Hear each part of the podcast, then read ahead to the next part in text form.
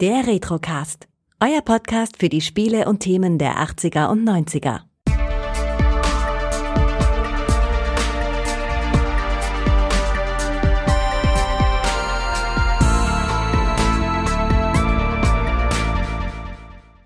Herzlich willkommen beim Retrocast. Mein Name ist Kai. Ich darf heute nochmals den Tonne begrüßen und ne Moment, das ist dieselbe Einleitung, die ich beim letzten Mal benutzt habe. Also heute sprechen wir nicht über kleine springende Männchen, beziehungsweise tun wir schon, nur nicht dieselbe Einleitung, nämlich über Super Mario Bros. 3. Hallo Tonne. Hallo Kai. Schön wieder hier sein zu dürfen. Ja, das freut mich ebenso und ja, Mario, Nintendo, es lässt uns nicht los, oder? Nee, nee, also der, der kleine Klempner, der, äh, ja, der, der, der hat sich festgepümpelt. genau, das hat er nicht nur hier im Podcast, deswegen mache ich auch gleich mal Werbung für den äh, ersten fünften. Samstag, der erste fünfte, wird dieses Spiel hier auch im Retrocast Livestream auf Twitch gezeigt werden.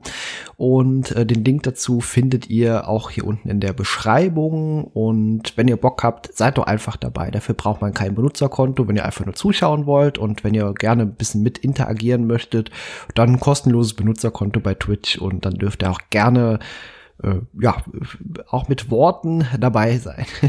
ja, und bei den letzten beiden Streams war es auf jeden Fall ein großer Spaß. Und ja, bei dem letzten, den ich mitmachen durfte, äh, da habe ich ja gespielt, von daher, da habe ich von dem Chat natürlich nicht so viel mitgekriegt, aber auch da war es, war es sehr vergnüglich. Ja, es war sehr unterhaltsam und viele tolle Leute auch im Chat dabei und natürlich werden die meisten davon uns zuhören, deswegen auch vielen Dank an alle anderen, die bisher immer dabei waren. Auf jeden Fall. So, Super Mario Bros 3. Möchtest du uns ein paar Hard Facts dazu raushauen? Aber immer doch. Ähm, ja, Super Mario Bros 3 ist wer, wer hätte es gedacht, der dritte Teil der Super Mario Bros. Reihe gewesen, ist äh, am 23. Oktober 1988 in Japan schon rausgekommen. Und wer das damals miterlebt hat, hier in Deutschland, der wird ein wenig die Stirn runzeln und sagen, Hö, nee, das kam doch viel später. Ja, bei uns kam es tatsächlich viel später. Also in den USA kam es schon mal äh, später als in Japan. Da kam es nämlich am 12. Februar 1990. Und bei uns kam es noch mal anderthalb Jahre später, nämlich wirklich erst am 29. August 1991 auf das Nintendo Entertainment System, äh, kurz NES genannt. Ja, und äh, ist da auf jeden Fall sehr, sehr ordentlich eingeschlagen. Auf jeden Fall. Also ich erinnere mich daran, das habe ich damals sehr, sehr gerne gespielt. Äh, ich hatte es damals von einem Nachbarsjungen ausgeliehen gehabt und äh, er hat mir gesagt, hier kannst du für zwei Tage übers Wochenende haben und genau, da wurde das damals gespielt. Ich weiß nicht mehr, ob das übers Wochenende genau war, das bekomme ich nicht mehr zusammen. Ich weiß aber, dass das genau in den Zeitraum gefallen ist, als ähm, oder gefallen sein muss laut Erinnerung, als äh, dieses große Erdbeben damals war. Nämlich, dieses Spiel hatte, während es über Nacht weiterlief, um am nächsten Morgen weiterzuspielen, weil es keinen integrierten äh, Speichermöglichkeit hatte, ist die Konsole ausgegangen und alles war weg. oh nein.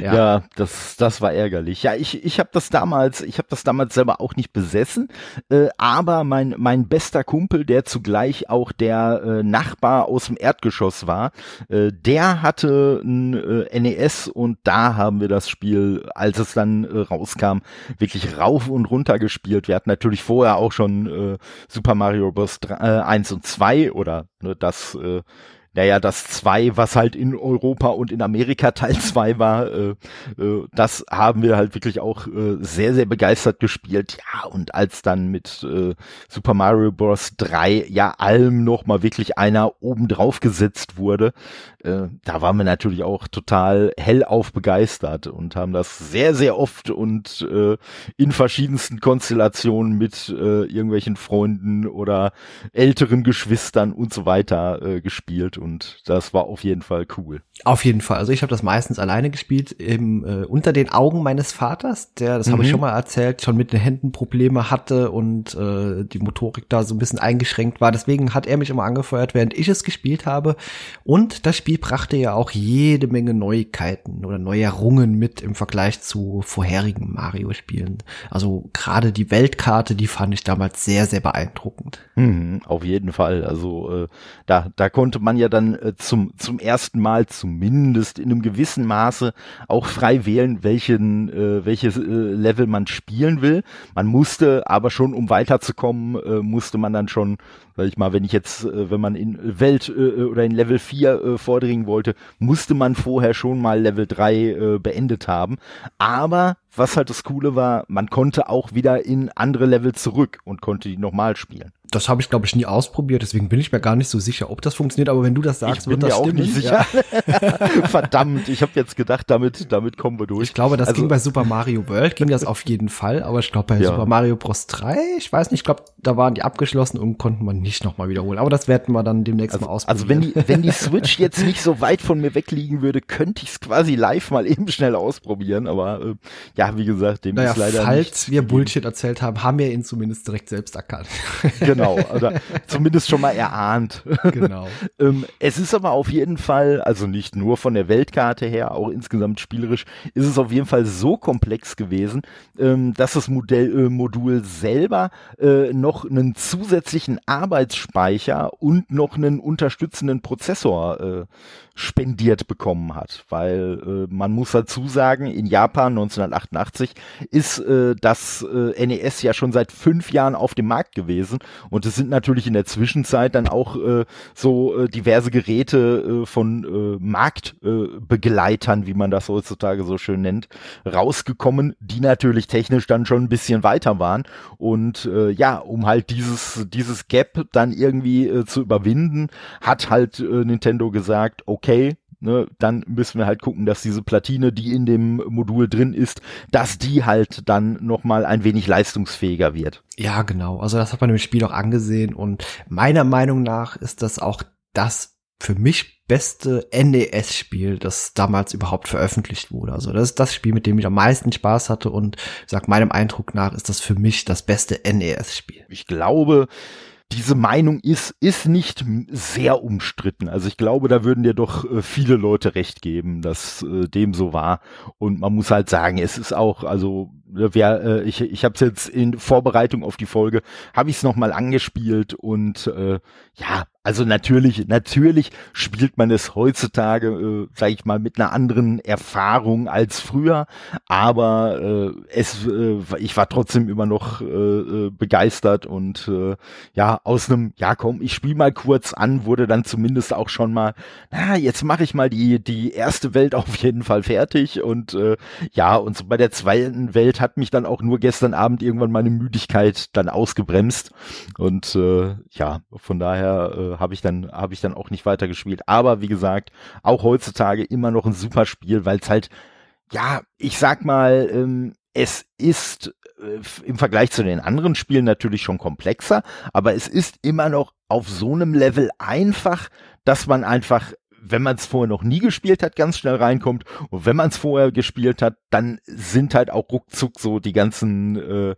ja, ich sag mal, äh, Skills und Erinnerungen von früher, die werden recht schnell wieder äh, geweckt. Ja, genau. Also ich habe jetzt auch hier aus der Retro-Bubble, auch die Michelle hat die Erfahrung gemacht, äh, die jetzt auch das Spiel im Moment noch mal äh, spielt, dass die Sprungmechanik ein bisschen schwammig ist. Also wenn man so mhm. Spiele zum Beispiel wie Cuphead kürzlich gespielt hat und dann auf Mario Bros. 3 zurückgeht, dann muss man sich erst wieder so ein bisschen eingrooven. Also äh, das, den Eindruck hast du auch gewonnen, oder? Absolut. Also jede, jede Stelle, äh, wenn ich, wenn ich dann mal wieder so auf, auf so einem einzelnen kleinen Teil äh, irgendwie landen muss oder so. Und äh, ja, also das sind dann schon gerne mal so Stellen, wo man dann äh, in den Abgrund stürzt und äh, das äh, Level dann wieder von vorne starten äh, muss. Und ja, also an die Steuerung muss man sich auf jeden Fall erstmal erstmal wieder gewöhnen. Ich weiß jetzt nicht, wie es aussehe. Ich habe es halt auf der Switch gespielt, äh, die die äh, Version von äh, Mario All Stars, die damals für Super Nintendo rausgekommen ist. Ich weiß jetzt nicht, wie es aus, wie es sich äh, wirklich spielen würde, wenn man es jetzt tatsächlich noch mal mit so einem NES-Pad oder äh, zumindest einem Super Nintendo-Pad spielen würde, ob sich's dann irgendwie noch mal anders anfühlen würde, aber das äh, würde ja an der an der Physik nichts ändern. Ich glaube, die liebe Michelle, die spielt das Ganze auf dem klassischen NES, wenn ich es okay, korrekt in Erinnerung okay. habe. Und sie hatte eben auch diese Erfahrung gemacht. Aber da werde ich noch mal äh, Rücksprache halten. Aber ich ja. meine, ich habe es so in Erinnerung. Genau. Was aber auch eingeführt wurde hier mit Super Mario Bros. 3 sind die Koopa-Linge, also die mhm. Kinder von König Koopa. ja. ja, wobei ja hinterher teilweise von den Kindern dann irgendwie auch noch äh, äh, in typischer Nintendo-Manier abgestritten wurde, dass das Kinder sind, aber äh, also dass das seine Kinder sind, wobei man dann halt so aus unserer Sicht sagen würde, wenn das jetzt einfach nur irgendwelche Kinder sind, macht's das auch nicht besser. Ja. Also, ne, und äh, ja, und die Cooperlinge, die waren ja sowohl in der Anleitung als auch hier im äh, Club Nintendo Magazin und sonst wo, die waren ja schon äh, ziemlich omnipräsent und äh, ja, waren auf jeden Fall auch cool, äh, cool animiert und äh, designt und es war halt mal was anderes, als quasi immer äh, nur Bowser als Gegner zu haben. Ja, auf jeden Fall. Und äh, die hatten ja auch berühmte Namen, also Larry, Morton, Wendy, Iggy, Roy, Lemmy und äh, Ludwig hießen mhm. die ganzen und die sind nach berühmten Musikern auch benannt. Zum Beispiel Iggy Pop, Roy Orbison, Lemmy, äh, Killmister und auch äh, Ludwig van Beethoven unter anderem. Mhm. Ja, wobei ich, wobei ich das mit Lemmy schon schon am geilsten finde, ne, dass so äh, gerade äh, äh, also äh, Motorhead oder so, es ist ja jetzt nicht gerade kinderfreundliche Musik ja, stimmt, und ja. und klar, heutzutage sieht man das anders, weil heutzutage ja, weiß man halt einfach, ja, so ein Entwickler ist halt einfach auch nur irgendein erwachsener Mensch, der halt irgendwelche coolen Ideen hat. Manche sind davon vielleicht dann auch für Kinder irgendwie gutierbar und andere gehen halt an so einem Kinderkopf einfach meilenweit vorbei. Also ich wüsste nicht, dass ich damals, also ich, wir kannten die Namen auf jeden Fall, das weiß ich, aber ich glaube nicht, dass wir die damals irgendwie äh, hinterfragt hätten oder da einen tieferen Sinn hinter erkannt nee, hätten. ach, das habe ich auch erst kürzlich gelesen oder kürzlich in Erfahrung gebracht, dass es eben diese Verbindung gibt. Ansonsten hat mich ja. das auch äh, relativ wenig interessiert immer. Was aber auch eingeführt bzw. überführt wurde von dem zweiten Teil, da, dort gab es ja zumindest in der europäischen Variante, wir haben es ja schon mal erzählt, Super Mario Bros. 2 mit den werfenden Gemüse und so, das ist natürlich nicht das Spiel, das ursprünglich mal als Super Mario Bros. 2 in Japan erschien. Genau, das war Doki Doki Panic. Genau. Was dann nur mit Mario äh, quasi überzogen wurde. Ganz genau. Aber worauf ich hinaus wollte, dort gab es ja eben schon mit diesen eierspeienden äh, Tieren äh, so eine Art Zwischengegner und die gibt's auch in Super Mario Bros. 3 in äh, Fakten, also in Form von diesem Bum Bum. ja, ja, ja, ja, ja, ja, ich glaube schon. Aber so ganz sicher bin ich bei dem Namen jetzt nicht. okay, auf jeden Fall äh, war das so ein kleiner Zwischengegner. Die können aber alle nix. Also wenn man äh, richtig, wenn man den, man darf denen keine Zeit äh, geben. Also man darf ihn nicht mal zu, also Ach, diesen Satz muss ich neu anfangen. Ich wusste nicht mehr, wohin ich damit will jetzt. also man darf diesen Charakter, diesen Gegner nicht zum Zuge kommen lassen. Also am besten immer gleich dreimal hintereinander, sobald möglich, auf den Kopf springen. Und dann sind auch die Endgegner, wie eben diese erwähnten Kinder von Cooper, keine große Herausforderung, ehrlich gesagt. Ja, also da bin ich auch sehr überrascht gewesen. So die, die ersten paar Levels, äh, als ich jetzt neu angefangen habe, die haben mich schon mehr gefordert, als ich das erwartet habe. Aber dafür hat mich dann am, am Ende von Welt 1 äh, der Cooperling doch wesentlich weniger gefordert, als ich das erwartet habe. Und auch der Level vor dem Cooperling war relativ einfach. Also, ja, schon. Also diese Luftschiff-Levels, die fand ich damals mhm. äh, sehr, sehr spannend immer. Das sind auch alles Autoscrolling-Level und ich hasse Autoscrolling-Level, mhm. weil die meistens nicht so schnell vorangehen, wie ich das möchte. ja, ja, das, das, ja, und, und damit spielen die gerade auch bei Super Mario Bros. 3 halt sehr gerne, dass dir quasi suggeriert wird, äh, äh, so da ist dann so eine schwebende Plattform und ich sag mal, die suggeriert dir, hey, komm, spring doch ruhig auf mich drauf und dann rutscht sie auf einmal nach unten weg und äh, weil man eben nicht abgewartet hat, ist noch nicht die zweite Plattform erschienen, auf die man hätte drauf springen können. Also das ist bei diesen Autoscrolling-Levels äh, dabei schon schon äh, doch recht, recht extrem. Wobei ich aber auch sagen würde, dass die Spannung, die du gerade erwähnt hast, zum Beispiel von diesem Schiff, äh, von den, von den äh, Cooperlingen, die wird natürlich auch, wie äh, häufig bei den Mario-Spielen, sehr von der Musik Auf jeden äh, Fall, ausgelöst. Ja. Ne, die in diesem Spiel, wie auch bei, bei den anderen äh, Super Mario Bros. Teilen, äh, von äh, Koji Kondo äh, kommt und ja, der hat quasi so die ganze, die ganze äh, ikonische äh, NES-Musik, äh, sei es halt so ein äh, Super Mario, sei es äh, Legend of Zelda und solche Sachen, hat der einfach äh, äh in allein E-Regie damals wirklich noch gemacht und äh, der hat sogar wirklich bis ich glaube 2017, 18, 19 so die Ecke äh, war der sogar tatsächlich noch aktiv. Da hat er dann aber eher so ein bisschen als äh, Supervisor äh, gedient oder hat so ein bisschen die äh, Teams unterstützt, die Musik dann zum Beispiel für für andere Mario-Titel und so komponiert haben. Also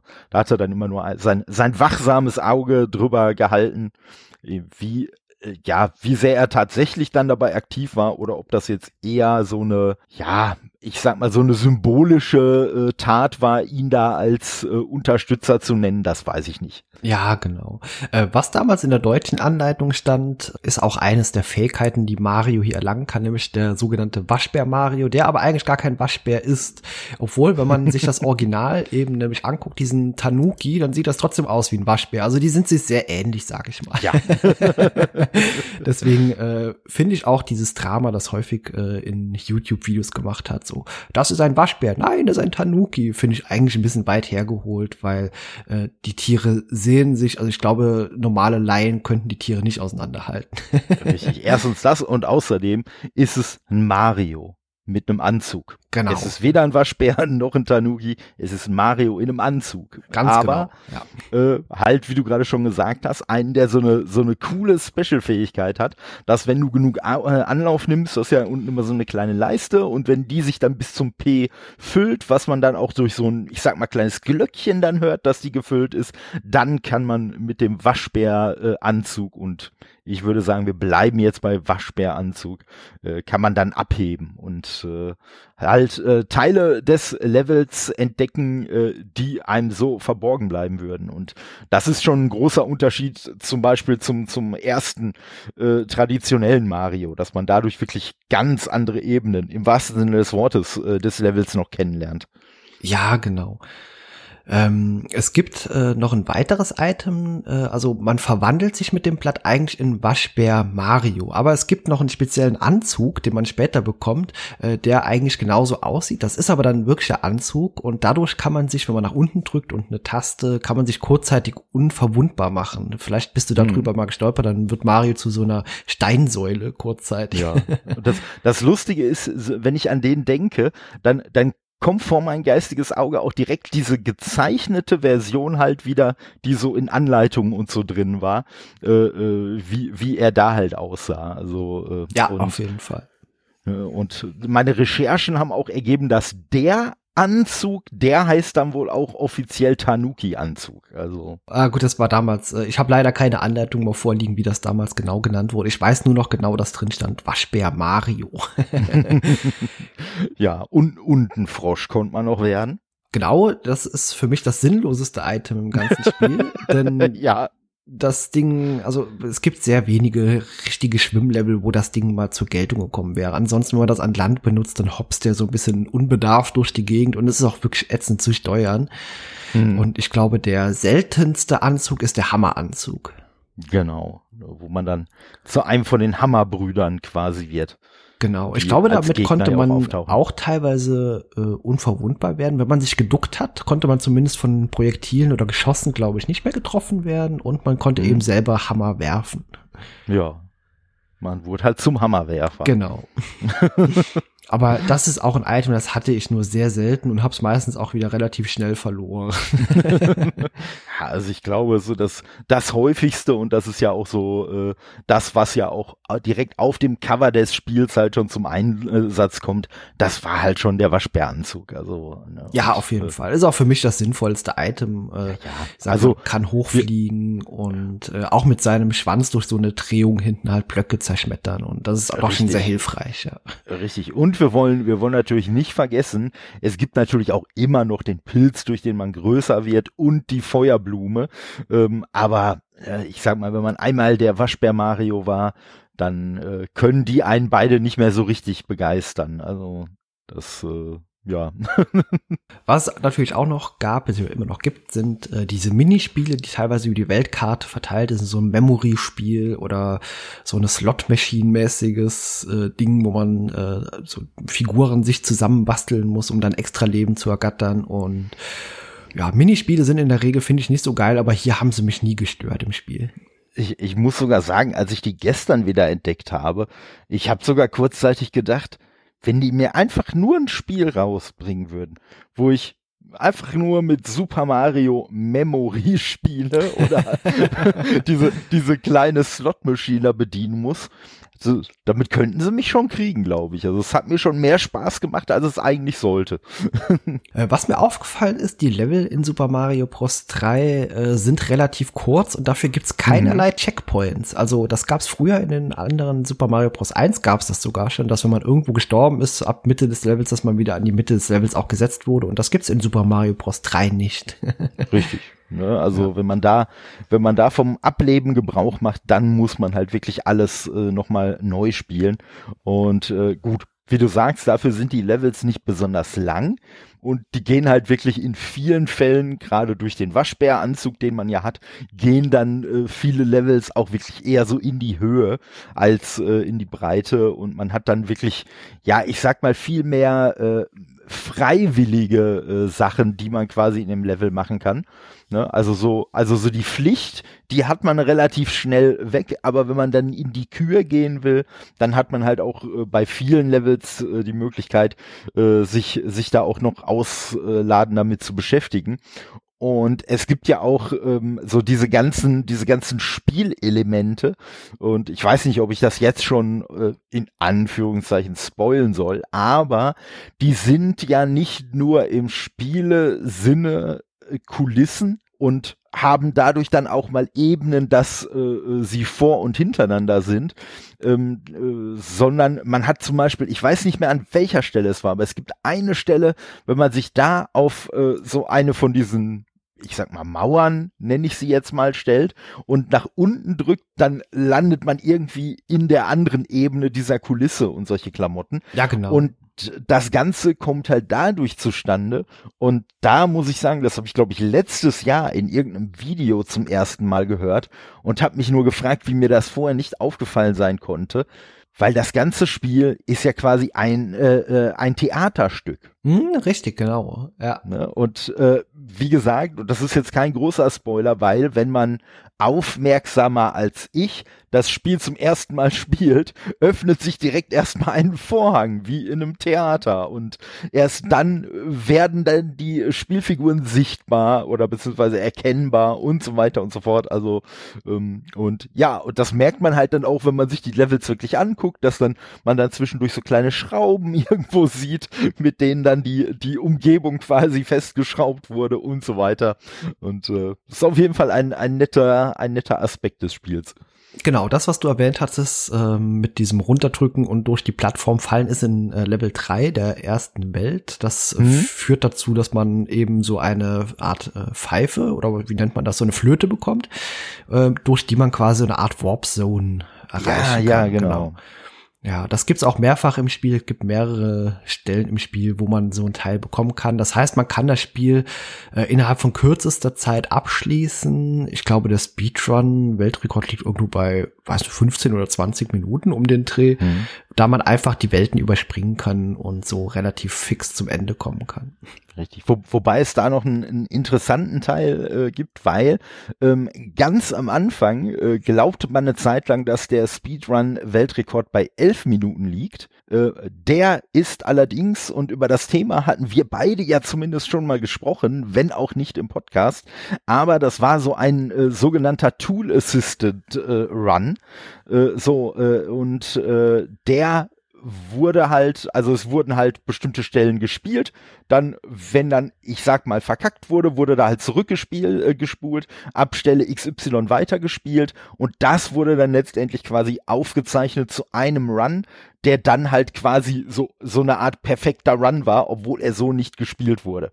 Und äh, ja, wie gesagt, aber dadurch sind diese TAS, diese Tool Assistant Speed Runs, sind dadurch so ein bisschen in die, äh, in die Öffentlichkeit äh, geraten. Also das nur so als kleiner Fun Fact mal.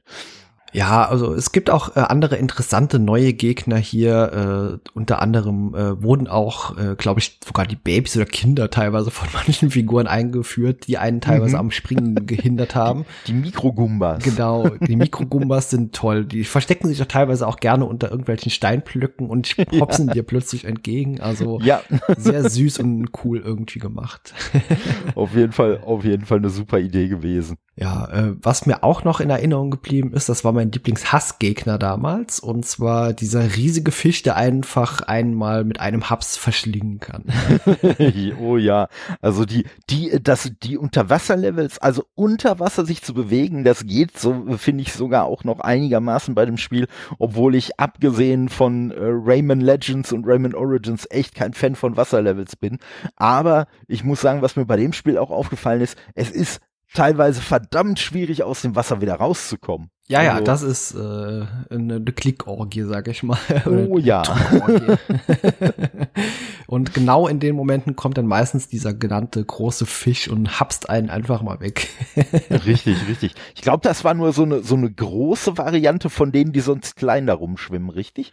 Ja, die sehen schon, sieht schon ein bisschen anders aus. Der hat so, okay. sieht aus wie so eine Klappmaulpuppe ein bisschen. Also der hat so nach unten sich öffnendes Maul und ja, der mit einem Haps ist der im Mund. ja, der, der Mario Bong. genau. ja, ansonsten äh, ja, also Mario Bros 3 wirklich ein exzellentes Spiel und eben durch diese Welten äh, auch super. Also ich erinnere mich noch an die letzte Welt, als man dann Richtung Cooper kommt und auch äh, seinem, sich seiner Burg, seinem Schloss dort nähert. Äh, da gibt's ja so Panzerleveln, da kommt einem so Panzer entgegen und überall sind so Kanonen drauf und die haben mich damals schon sehr gefordert und auch äh, mhm. gestresst schon fast, weil die waren einfach bockschwer damals. ja, ja, also wie gesagt, ich äh, weiß jetzt nicht, wenn ich, wenn ich jetzt heutzutage nochmal an die Stelle komme, wie, wie äh, leicht oder auch nicht leicht ich mich damit tun würde. Das werden wir spätestens dann am ersten sehen mal, wenn es im genau. Stream gespielt wird. genau. Das auf jeden Fall. Ja. Ähm, was ich, was ich auf jeden Fall noch so äh, äh, mit mit einbeziehen äh, möchte, wie gesagt, ne, das Spiel war halt auch letztendlich für für Nintendo schon ziemlich wichtig. Ne? Nicht umsonst hat man halt äh, die Cartridge äh, technisch noch gepimpt und man hat halt auch eine ziemliche Werbeoffensive gestartet. Also unter anderem hat man halt bei McDonald's äh, damals so ein äh, Mario äh, äh Happy Meal. Bei uns hießen die damals, denke ich mal, noch Junior Tüte rausgebracht. Ähm, dann hat man mit Pepsi äh, eine Kooperation gestartet, dass halt eine Zeit lang dann irgendwie die Pepsi-Becher dann immer mit Mario-Motiven drauf waren. Also eigentlich so ein bisschen der, der feuchte Traum äh, jedes äh, Retro-Fans heutzutage, dass man sich denkt, boah, solche geilen Sachen gab's damals.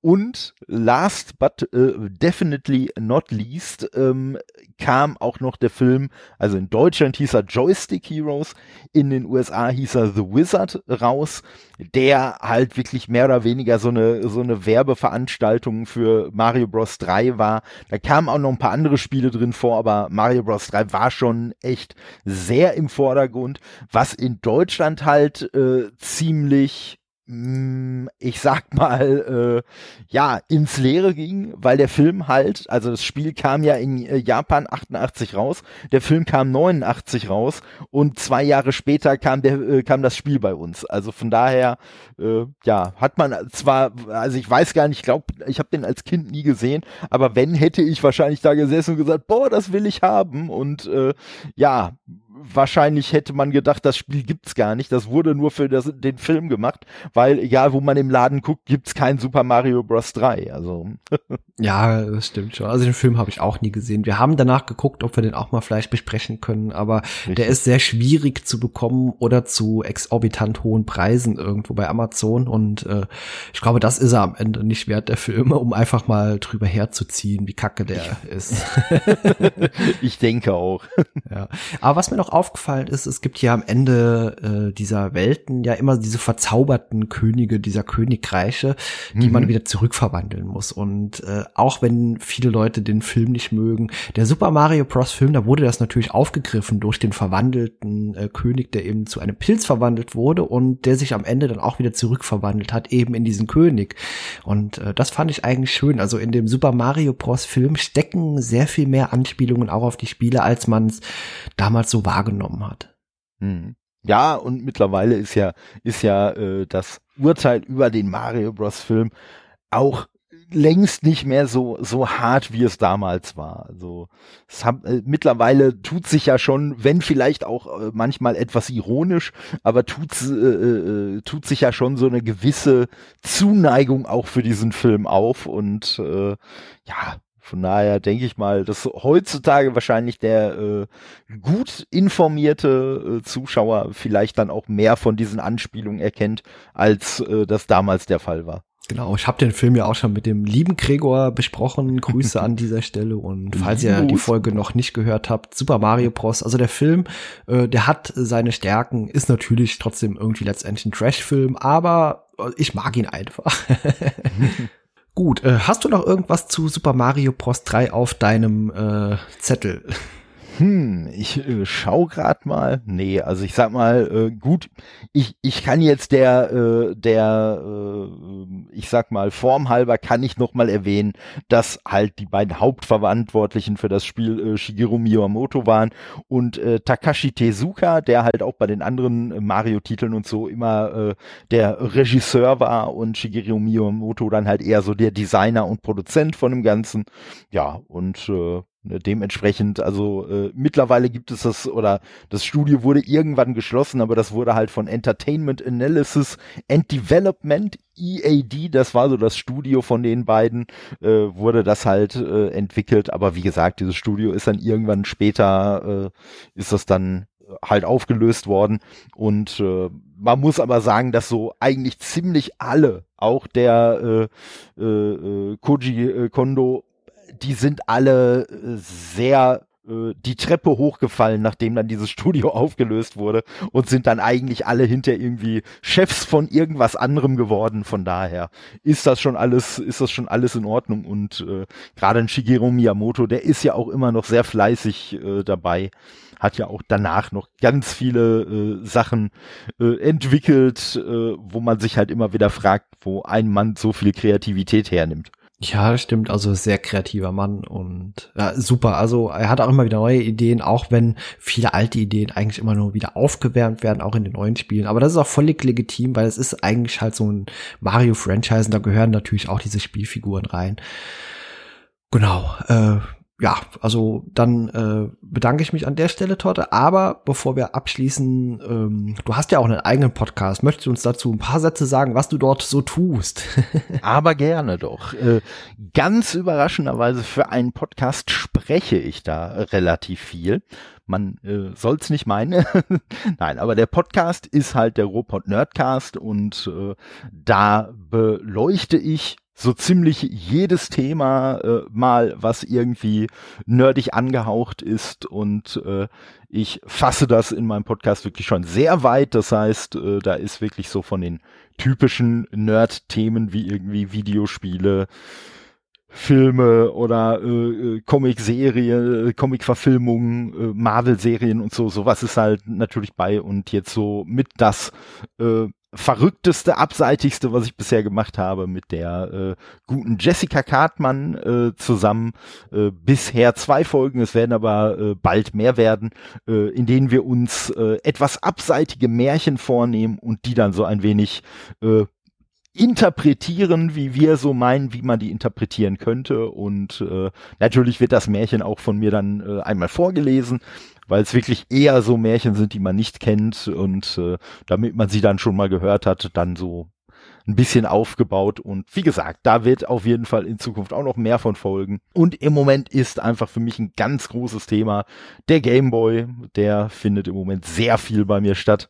Ja, und äh, wie gesagt, also ich hau äh, diese, ich, ich hau so äh, ungefähr so zwei Folgen pro Woche hau ich meist schon raus. Manchmal ist es vielleicht nur eine, aber äh, wie es wie es bei einer Podcast-Plattform so schön hieß, äh, zu der zu dem Erscheinungsrhythmus meiner Folgen alle paar Tage. Und, genau. Ja. nee, auf jeden Fall sehr empfehlenswert. Hört da gerne mal rein. Den Link findet ihr natürlich auch in der Beschreibung hier zu dieser Folge. Genau, und dann sage ich, äh, ja, vielen Dank, Todde, fürs dabei sein und ja, wir sprechen uns demnächst wieder. Bis dann und tschüss. Ciao. Ihr wollt selbst dabei sein? Ihr findet uns unter www.retrocast.de, bei Twitter unter retrocast-de oder kontaktiert uns per E-Mail unter info@retrocast.de. Ebenso freuen wir uns auf Bewertungen bei Apple Podcast.